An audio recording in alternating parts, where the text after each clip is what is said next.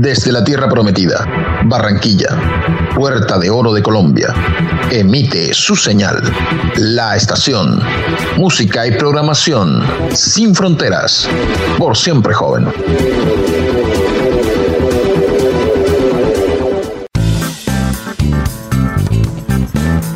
El cine. Sus historias. Sus directores los escritores, las estrellas, la magia, el colorido, están aquí. En Cinema Station. Tras bambalinas. Cinema Station. La casa del séptimo arte.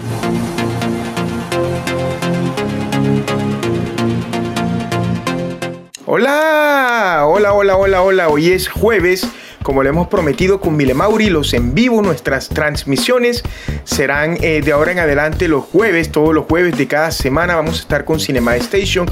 Yo soy Sergio AM junto a Mile Mauri, esto es lo más concerniente al séptimo arte.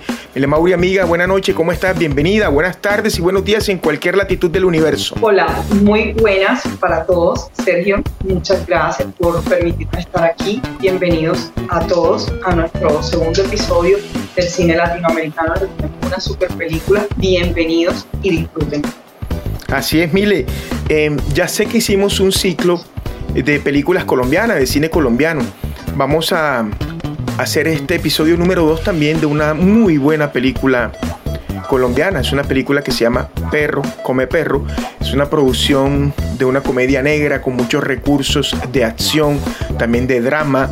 Una historia rodada en un ambiente sofocante en la que reinan los vendedores ambulantes, unos protagonistas en las calles del centro de la ciudad de Cali. Cali es una ciudad al interior de Colombia.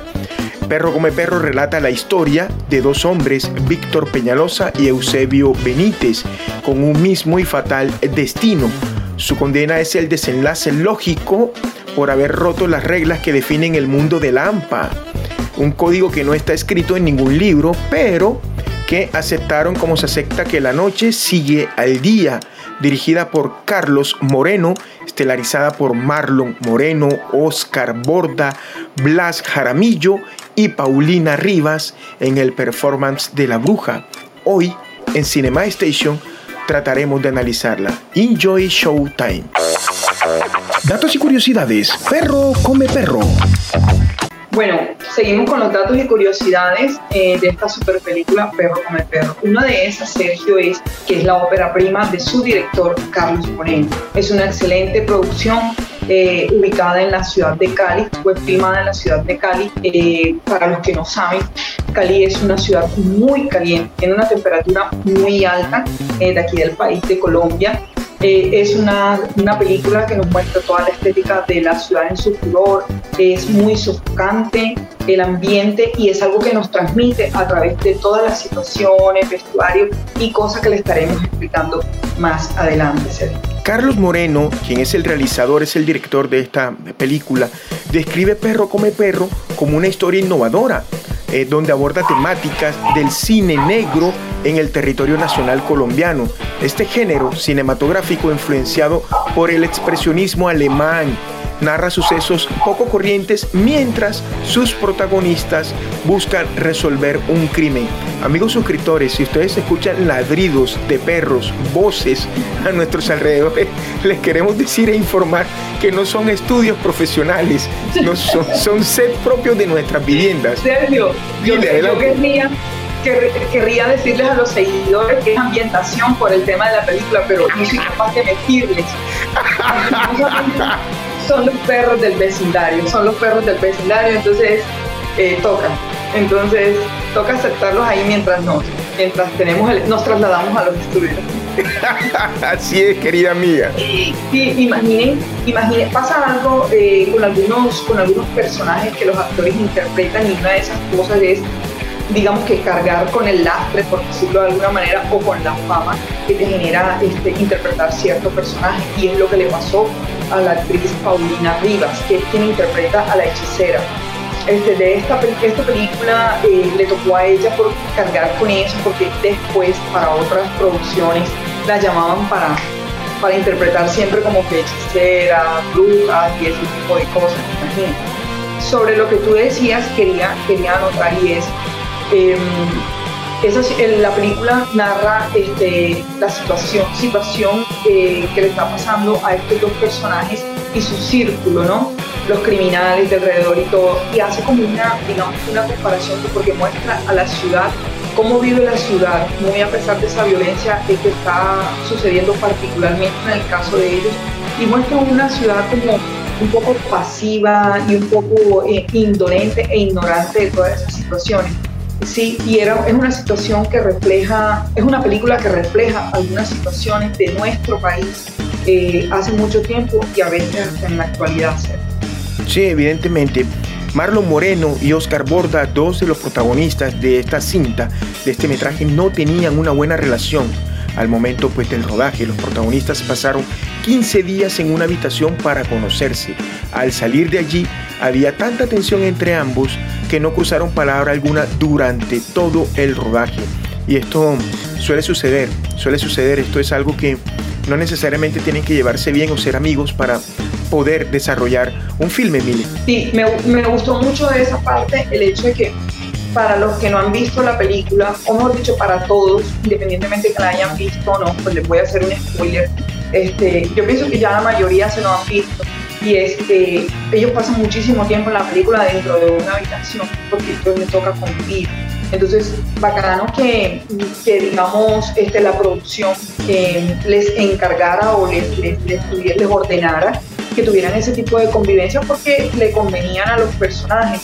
Ya si ellos no se llevaban bien o no como personas, pues no tenía nada que ver con la producción. Y definitivamente nos podemos dar cuenta del profesionalismo de estos dos actores porque eso no se nota, es decir, es, es, totalmente indiferente al hecho de la trama y de un trabajo súper bien realizado como esta película y como muchísimas otras porque hay tantísimos actores que no se llevan nada bien y quedan súper chéveres las interpretaciones juntos. Evidentemente. Ahorita que hablabas de la señora Paulina Rivas, imagínate que la primera vez que ella fue a una sala de cine fue para ver el estreno de Perro Come Perro, Mil Mauri. En serio, eso no lo sabía, qué lindo. O sea, me gusta, me gusta mucho. Quiero a la manera en cómo los actores logran interpretar lo que es eh, los personajes. Este personaje del orejón les quiero decir que el actor es Blas Palacios, Blas Jaramillo, perdón, Blas Jaramillo. Y les voy a decir algo y por qué es tan espectacular esta interpretación de este actor en este personaje. Él fue el que interpretó el sacerdote en la película de Satanás. Miren ustedes si no es tan bacano disfrutarse al mismo actor en dos facetas totalmente distintas, mostrándote todo su talento, siendo tan bueno, pero tan humano como puede ser sacerdote, con ganas de ayudar a la humanidad, y este tipo que es un asesino, narcisista, egoísta, psicópata, o sea, tiene una cantidad de problemas horrorosos, horrorosos, y que además representa toda la oligarquía que en una época hubo de tanta violencia aquí en nuestro país. Y disculpen que sea como tan reiterativo en decir eso, pero pues de eso se trata la película y, y se trata de describirle exactamente de qué habla ella. Perro come perro tiene como referentes a cintas como por ejemplo los hermanos Cohen, por ejemplo a Quentin Tarantino. Por eso en algunos pasajes de la película podemos observar que hay recursos cinematográficos que utilizan los realizadores mencionados anteriormente, Miguel Mauri. Así es, así es. Es una película, como tú lo mencionabas ahorita, de, cine negro. Es una película de cine negro eh, realista y que no, no escatima ella no pretende como tener disimulos de las situaciones. De hecho, ustedes se pueden dar cuenta en todos los detalles que más adelante les explicaré en el, en el diseño de producción. Lo detallada de las cosas para que el... el Mire, Mauri, esta es una producción con una proyección en festivales internacionales de cine seleccionados oficialmente. El Festival de Cine de Sundance, el Festival de Cine en Miami, el de Guadalajara, el de Múnich y el de San Sebastián. Entremos ya en la segunda parte de Cinema Station. Vamos con el análisis cinematográfico. Análisis cinematográfico. Perro come perro.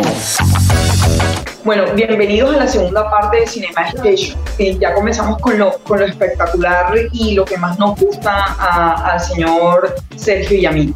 Em, el guion. El guion fue escrito por Carlos Moreno y Alonso Torres. Imaginen que esto era como una especie de novela escrita, escrita por un sociólogo amigo de Carlos Moreno, el cual le, dijo que le permitiera leerlo, pero esta gente, ustedes saben que tienen la supervisión eh, de ver eh, películas y ver historias, si no son propias, son leídas y adaptables para ellos, cualquier cosa adaptable, y esta no fue la excepción. Él le dijo, hombre, si yo lo que veo aquí es un guion, tú lo llevas un orden narrativo de, de, la, de, la, de la historia, llevas secuencias, cada encuadre, o sea, él mismo se armó todo esto y salió esta obra tan espectacular como Perro come Perro a través de un escrito que iba a ser una novela, que el sociólogo lo veía como una, una novela de reflexiones y eso, y él lo y sacó su guion de ahí. Impresionante, Mile Mauri. Todo lo que nosotros vemos, o sea, tras bambalinas, porque en realidad esto no se ve. Esto es algo que, que muy pocas personas realmente llegamos a conocer. Y, esta idea me parece tan genuina y tan fantástica que si es así, el guion, vamos a hablar ahora del diseño de fotografía, el cual estuvo a cargo de Juan Carlos Gil. La película hace gala de un esquema de iluminación totalmente frío, en tonos azules y blancos que reduce la presión de los tonos tierras y naranja dentro de la composición del encuadre en la secuencia de la habitación. Observamos cómo la luz se torna cálida. Ahí vamos viendo los cambios de temperatura del color. De, de un tono luz día pasamos a, a una iluminación cálida y pesada, generando la sensación de un espacio libre, como de libertad, como llamando pues a la calma, ¿verdad?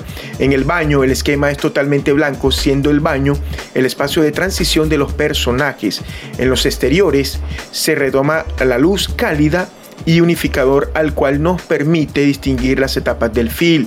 Esto es un recurso narrativo en cada elemento cinematográfico, Mile Mauri. Esto me parece un trabajo, cuando nosotros vemos un trabajo de, dirección de fotografía bien detallado, bien elaborado, de pronto no son las super luces, ¿verdad? Que em, se tienen con un presupuesto mucho más amplio. Pero cuando uno eh, empieza a ver que se trabaja pues eh, con el alma, con el corazón y con toda la sabiduría que se ha adquirido a lo largo de, de los diferentes trabajos, exactamente, y con las uñas de diferentes trabajos que se han realizado, uno puede notar la estética en la textura de la imagen, Mile Mauri. Sí, eh, al, igual, al igual que la fotografía, el diseño de producción es algo monstruoso y lo digo de buena, de, en buena onda, en buena vibra y es porque va entrelazado todo. ¿Por qué se lo digo? Porque miren, el diseño de producción de esta película es espectacular. Los hace, los hace entrar a ustedes eh, en situación de cada personaje. Es un diseño de producción este, contextualizado en todos los detalles. Vestuario, música, temperatura, encuadres, aspecto de los personajes. Esta historia es, es, es la historia de dos criminales con, mm, digamos que con situaciones y justificaciones distintas, porque nada justifica la, la violencia, ¿no? Vemos a un Marlon Moreno interpretando a un Víctor eh, eh, que lleva una vida criminal, eh, tratando de luchar y justificándose en, darle un mejor porvenir a su hija de la, está separada de la mamá, pero va entorpeciendo y tropezando a través de todos sus actos cada vez más el objetivo que él tiene y alejándose de él. Vemos a un Oscar Borda, que se me escapa ahora el nombre del personaje de Oscar Borda, eh, eh, que se metió con uno, con uno que estaba padrinado. ¿Cómo se llama? Eusebio. Eusebio. se mete con, con, con, alguien que él no sabía que tenía un padrino este, tan grande como el orejón, se metió con, con él y los dos están, los, los, dos están en situación de riesgo y a manos de este tipo. Al, al, al Víctor, a Víctor Marlon Moreno se le ocurre la brillante idea de robar al orejón, o sea, eh, se le tuerce, como dicen, eh, digamos, ¿sí? En, en, en, en, el arcot criminal. Lo traiciona lo traiciona, eso es lo que quiero decir, lo traiciona. Entonces de ahí se derivan una cantidad de situaciones y lo, lo bacano, este, lo chévere del diseño de producciones que ustedes pueden observar a través del vestuario, como decía, la situación hasta económica de cada uno en su vestir, sus gustos y pueden diferenciar este es el jefe, este es el, el medio jefe y estos son los obreros, estos son los que realizan el trabajo. Eh, la temperatura, la temperatura de la, ciudad. Fue grabada en Cali, en Jamundí, en Santander de Quilichao. Y para los que no, no sepan, lo pueden buscar en Google Maps, las temperaturas de estas ciudades, de estas poblaciones de Colombia son altísimas. Se pueden dar cuenta que el vestuario estaba de acuerdo a eso, la sudoración de la gente, o sea, que hace entrar en situaciones, lo que les decía desde el principio. Totalmente, Mile Mauri. En realidad es un trabajo mucho más que espectacular, es un trabajo bien detallado, bien elaborado, bien realizado para poder tener una puesta en escena de un muy buen cine, un cine de autor. Eh, vamos a hablar un poco del diseño de sonido. El diseño de sonido tiene una propuesta interesante. Eh, nos permite adentrarnos y salirnos del universo de sus personajes. Esto tiene que ver con lo que Mile Mauri estaba explicando anteriormente. ¿verdad? El manejo del sonido tiene una particularidad en la presencia del sonido extradiegético y esto lo hemos explicado varias veces. Es el sonido que está en las calles, que está en el tráfico, por ejemplo la radio o el viento. Es muy suave este sonido extradiegético de tal forma que colma el espectro sin llevarse el protagónico y favorece la contextualización de los personajes.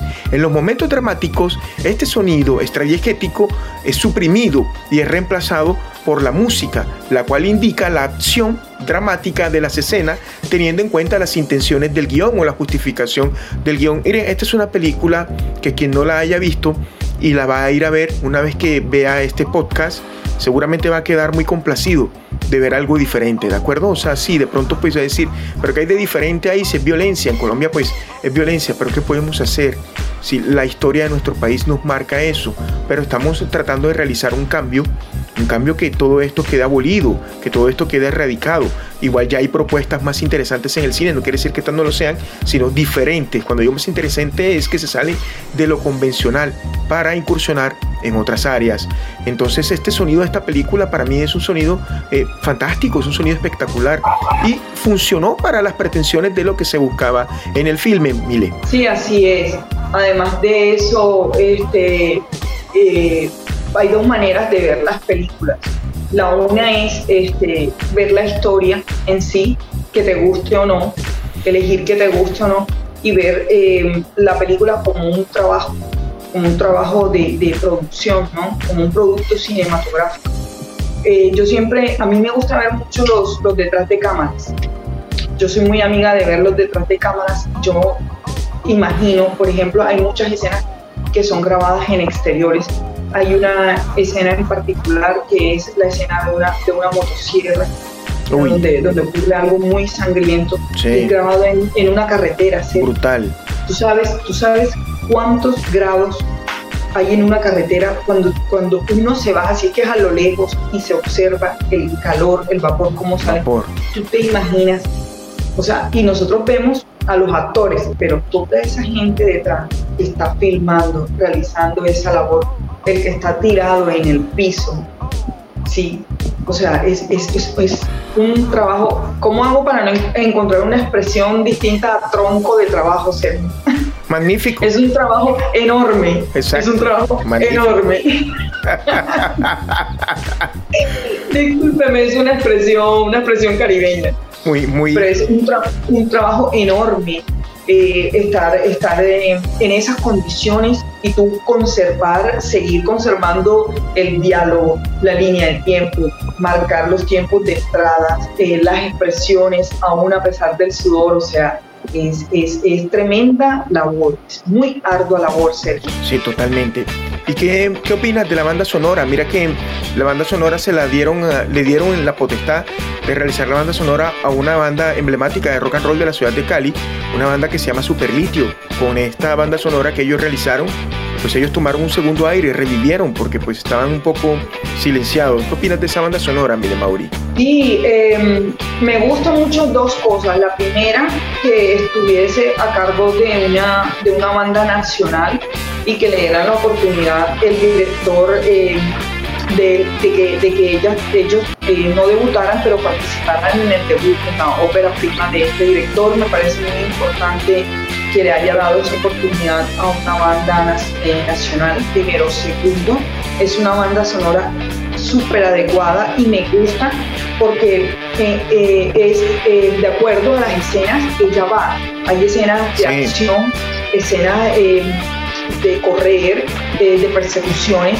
en donde la banda es y, y, Sergio, esta película tiene varias cosas, no solamente tiene rock, tiene mucho tambor, tiene mucha acústica, tiene, tiene muchos elementos musicales que la hacen eh, ser agradable y ser consecuente con cada escena y que tú como espectador te metas en la película. Me gusta mucho la banda, sonora de esta película, es muy buena. Me gusta también eh, que del sonido, cuando están los diálogos, eh, los diálogos son muy, digamos, muy altos y precisos no, no tiene un sonido invasivo en, las escenas de diálogo como podemos observar en algunas otras, en algunas otras películas. Esta no. Esta que maneja muy bien el sonido de los diálogos versus el sonido ambiente o las bandas sonoras. Muy bien, Mile Mauri. En realidad, pues, pienso que con la banda sonora también, pues, eh, se le daba el empoderamiento a los personajes para que el relato tomara mayor fuerza. Y la realidad, pues, es, es una película de una propuesta interesante de lo que sucede en Colombia. A día de hoy, triste que estas cosas todavía sucedan, pero créanlo, suceden. Estamos tratando de cambiar nuestra, nuestra idiosincrasia de colombianos. Pero bueno, mientras nosotros mostramos acá cine, y recuerden de que el cine es un vehículo, es un medio o un contenedor para denunciar, para hacer denuncias, ¿de acuerdo? Para polemizar, para mostrar debates, a través de qué? De relatos fílmicos, a través de, de argumentos, a través de todo esto que ustedes conocen como Cinema Station.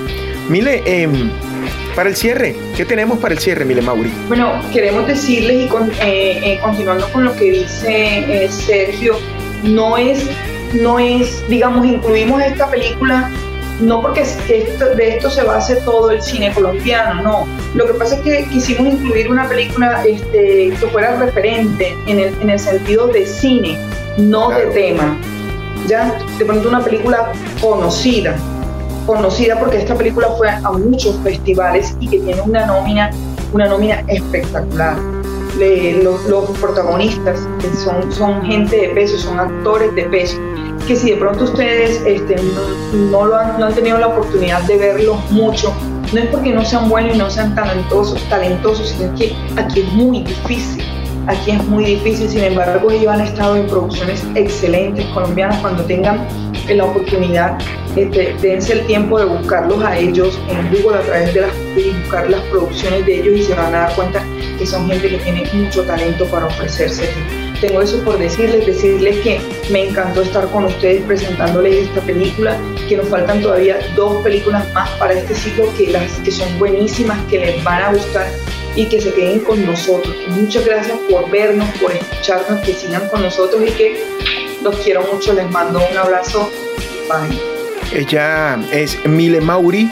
El próximo jueves vamos a tener un recorrido, un vuelo charter saliendo de Colombia y llegando a Chile. Vamos a analizar o a tratar de analizar una película ganadora de premio Oscar llamada Una mujer fantástica. Es una película chilena y estaremos en el cierre del episodio número 4 del ciclo Latinoamérica 180 grados. Recordemos que este es el nombre de este ciclo, Latinoamérica 180 grados, hacer el cierre con uno de mis directores eh, hispanos favoritos, Alejandro González Iñarritu, eh, quien fue el director de la película El Renacido con Leonardo DiCaprio, con quien trabaja con Chivo Luis Esquina, iluminación en la dirección de fotografía. Son fantásticos. Vamos a tratar de analizar una película que se llama. Que fue la película en la que DiCaprio ganó el Oscar. Exacto. Vamos a tratar de, de, analizar la película llamada Amores Perros. Ese va a ser el cierre. Una película mexicana va a ser el cierre acá en Cinema. Ay, porque les dijiste. en nuestras redes, ya toda esta información está colgada, Mile Mauri. En todas, las redes, en todas las redes nuestras. Eso es como para que. Eso como para que los suscriptores, los amigos los seguidores se pongan ahí a, a palmo con Cinema Station y vayan reservando su lugar, su butaca. La vayan viendo, la vayan viendo. Exactamente, Mile Mauri, de eso se trata. Mile, eh, muchísimas gracias, amiga, por haberme ayudado a desarrollar este, este episodio número 2 de la película Perro come perro, Mile Mauri. Bien. Gracias a ti, Sergio. Ok, amiga. Bien, eh, amigos, nos vemos el próximo jueves. El Señor les bendiga. Chao.